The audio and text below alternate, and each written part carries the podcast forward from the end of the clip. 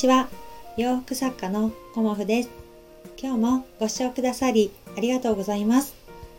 コモフのおしゃべりブログでは40代以上の女性の方に向けてお洋服のことを中心にお話しさせていただいています。今日もご視聴くださって、うん、あのいつも聞いてますっていうねあのメッセージもあの昨日いただいてとてもね嬉しくて励みになるなと思いますなかなかねあの朝おはよう配信も撮ってその後ねお洋服のことを撮ろうかなって思っているとあっという間に時間が過ぎてしまって、うん、お洋服のことをね本当は中心にお話ししたいのにねなかなかできてないなと思いながらあの今日はね続けて収録できるかなっていう感じでルーティンをね変えてみようっていうことで、えーと、続けて収録させていただいています。もうねだいぶね涼しくなりましたよね。ここ23日9月に入ってまあ3日目なのかな。なんかもうガクガクガクっていう感じであの気温が下がってきましたよね。で、うん、ちょっと前に私ねレギンスはまだ暑いんじゃないかなっていうような感じで靴下をおすすめしますっていうことでねあの参考に靴下にしてみますっていうねお声もいただいて本当ありがたいし嬉しいなっていうふうに思うんですけどさすがにね私今日はちょっと寒くてレギンスをキロットのねあの内側に重ね履きしてます、うん、ウォーキングしてた時はねもう全然キロット1枚で良かったんですけどやっぱお家にね帰ってきたらうん結構ねあの足とかお腹とか冷たくなってるなっていうのもあって冷えってね良くないってね言われてますよね。うん。あの体を冷やしちゃうとね女性の方って結構不調がね出たりするっていうのもあるのでもうねそろそろ冷たい飲み物もね私はちょっとずつ減らしていこうかなっていうふうにも思ってます。でね今日はねあのソファーが届いたんですよねアトリエ用の。でうれ嬉しくてねあの写真を載せさせていただいてるんですけど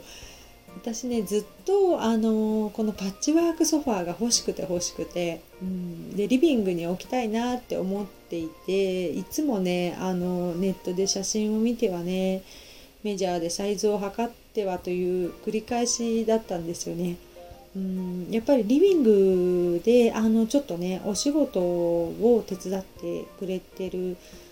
お友達がねそこであの広いスペースで作業したりするのでやっぱりソファを置いちゃうとねあの作業的にちょっとうん狭くなってしまうのでそれもあってねあのリビングはね広々としていた方がいいなっていうかフラットにねしていた方がいいなっていう感じであのあえてねソファーは置いてないんですけど若いはね。やっぱりなんかアトリエねオープンしますって言ってあのお椅子がねないっていうのもちょっと申し訳ないなっていうのもあってこんなねところまであの来たいって言ってくださる方がねいらっしゃるのにねえ 大したお椅子とかね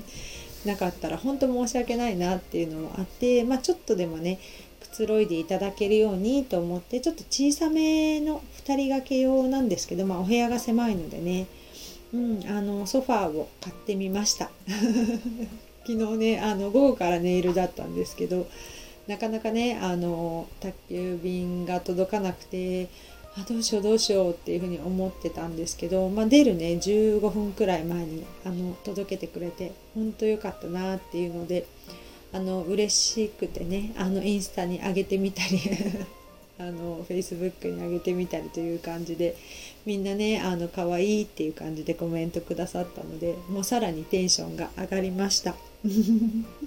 まあそんな感じであのアトリエはね着々と出来上がっているんですけど、まあ、毎日ね遊んでばっかりもいられないのであのお洋服制作しています。で1日にねあのご注文たくさんいただきまして本当にねありがとうございます、うん、ガーゼがね好きだからっていうことでご注文いただいたりあのちょうどねベースネットショップのクーポンが出てたのであのクーポンを使ってくださっていくつかオーダーくださったりとかね。あの本当にねありがたいなと思ってもう秋なのでね長袖七分、うん、あの求めくださって本当にありがとうございます。ではでは今日はあの素材にこだわってみるっていうようなねあのお話をさせていただこうと思います。まあ、お洋服っていろんな素材があると思うんですけど今日はねあの2種類、うん、に分けて2つのグループに分けてまずはねニット素材って私は呼んでるんですけどカットソーとかねそんな感じのあの伸びる素材ですよね。伸びる素材とあとはもう一つは麻とかリネンとか綿とかねあの伸びない素材についてっていうような感じでポイントを絞ってお話しさせていただきます。えーと、ニット素材って言ってねあの伸びる生地はあのー、やっぱり一番はね伸びるから着やすくて動きやすいっていうようなねあの利点があると思います。うんまあ、重ね着される方とかねあのロングカーディガンとかっていう持たれてる方も多いと思うんですけどちょっとね私もニット素材ですごく気になってることがあってニット素材ってねあの生地が薄すぎると本当にね体のラインをもろに拾ってしまうというかそんな感じでねあの注意点が必要かなっていうふうに思います。うん、あのインナーとかもねあのあまり着ないあまり着ないって言うと変ですけどあのワンピース1枚で着る時っていうのはあの普通に着てる分には拾わないんですけどちょっとした動作の時にねしゃがんだりだとか何かをこう手伸ばしたりとかそういう時にあのお腹とかお尻とかねあの脇のところとか結構ね体のラインをあの拾っちゃうっていうのがあるので。あのそこはねあの、まあ、別に全然いいですよっていう方もいらっしゃると思うんですけどそこはね私はすごく気になるのであのご注意していただけたらなと思います。うん、なんかインナーとかでねあのあまり外に響かないようなあのインナーを着られるといいかなと思います。うん、まあ、ざっくりとしたあのニットワンピースとかもねあのデニム細身のデニムを合わせてね可愛く着られてる女の子とかも見ますけどそういうあのちゃんとしたあのレギンスとかではなくねちゃんとしたあの張りのあるパンツを履かれるとラインを拾わないのでいいかなと私は思います。あとサイズが合ってないとあのパジャマみたいにねなってしまう印象を受けるのでサイズ感はねすごく大事だなっていうのとあとねあの柔らかすぎる、うん、ニット素材だとテロンって伸びちゃったりするんですよね何回か着ると。テンションっていう風な呼び方をする時もあるんですけどなのでねあのあんまりこう伸びすぎるというか、まあ、いろんなねあのニット素材あると思うので、ね、ボーダーのねよく長袖 T シャツとか天軸っていうのかな？長袖とかだとねそんなに伸びなかったりするんですけど無地のねあのワンピースとかそういうのってちょっとわからないですよね。なのであの買われる時に結構伸びるものは私はね避けた方がいいんじゃないかなと思います。ま、全く伸びないわけではないけどねあの伸び方がねこう少なめのものをあの選ばれるとそうあまりね型崩れしにくいんじゃないかなと思います。まあ、襟ぐりとかもね本当になんか娘がねこれお買い得で買ってきたとか言いながら一回洗ったらもうテロンテロンみたいななってるのも今シーズンの夏ね。なんでこんなの買ってきたのっていう風な風に思うんですけどまあね若いのでねこれからいろいろね学んでいくと思うのであえてね言わなかったですけど、うん、あの襟ぐりもね結構ちゃんとしてるリブのものとかあの見られるとあの大人の女性はねいいと思います。うん、首周りがねあのこうヨレヨレしているとやっぱりねあのだらしないっていうとまあ言い方良くないと思うんですけどルーズな印象になってしまいますよね。なのであのそこら辺はねあの相手に印象の与え方もあると思うのでそういうところはねあの買う時見られるといいかなと思います。で、えっ、ー、と、2番目はね、朝とか理念、うん、についてお話しするんですけど、朝とか理念っていうのは、あの対照的にね、伸びないんですよね、基本的に。うん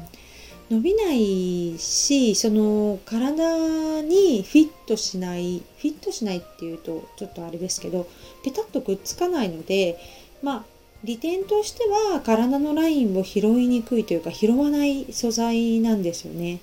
うん、だけどあの伸びないので自分にフィットすぎるサイズにしてしまうと結局はね窮屈になってしまいますよね。シャツとかも結構ピタッとあのバストのラインであの細めのシルエットの方いらっしゃると思うんですけどちょっとねボタンのこう隙間というかねあの間からこう開いちゃってる時もあるので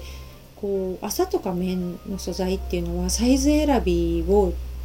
ピタッっていう感じというかねジャストサイズよりも若干ねあのゆとりを持ったものをおすすめします、うん、アームホールとかもそうですよね。基本的に伸びないので腕のところですよね。アームホールが窮屈だとあの腕をね上げた時に結局ねあの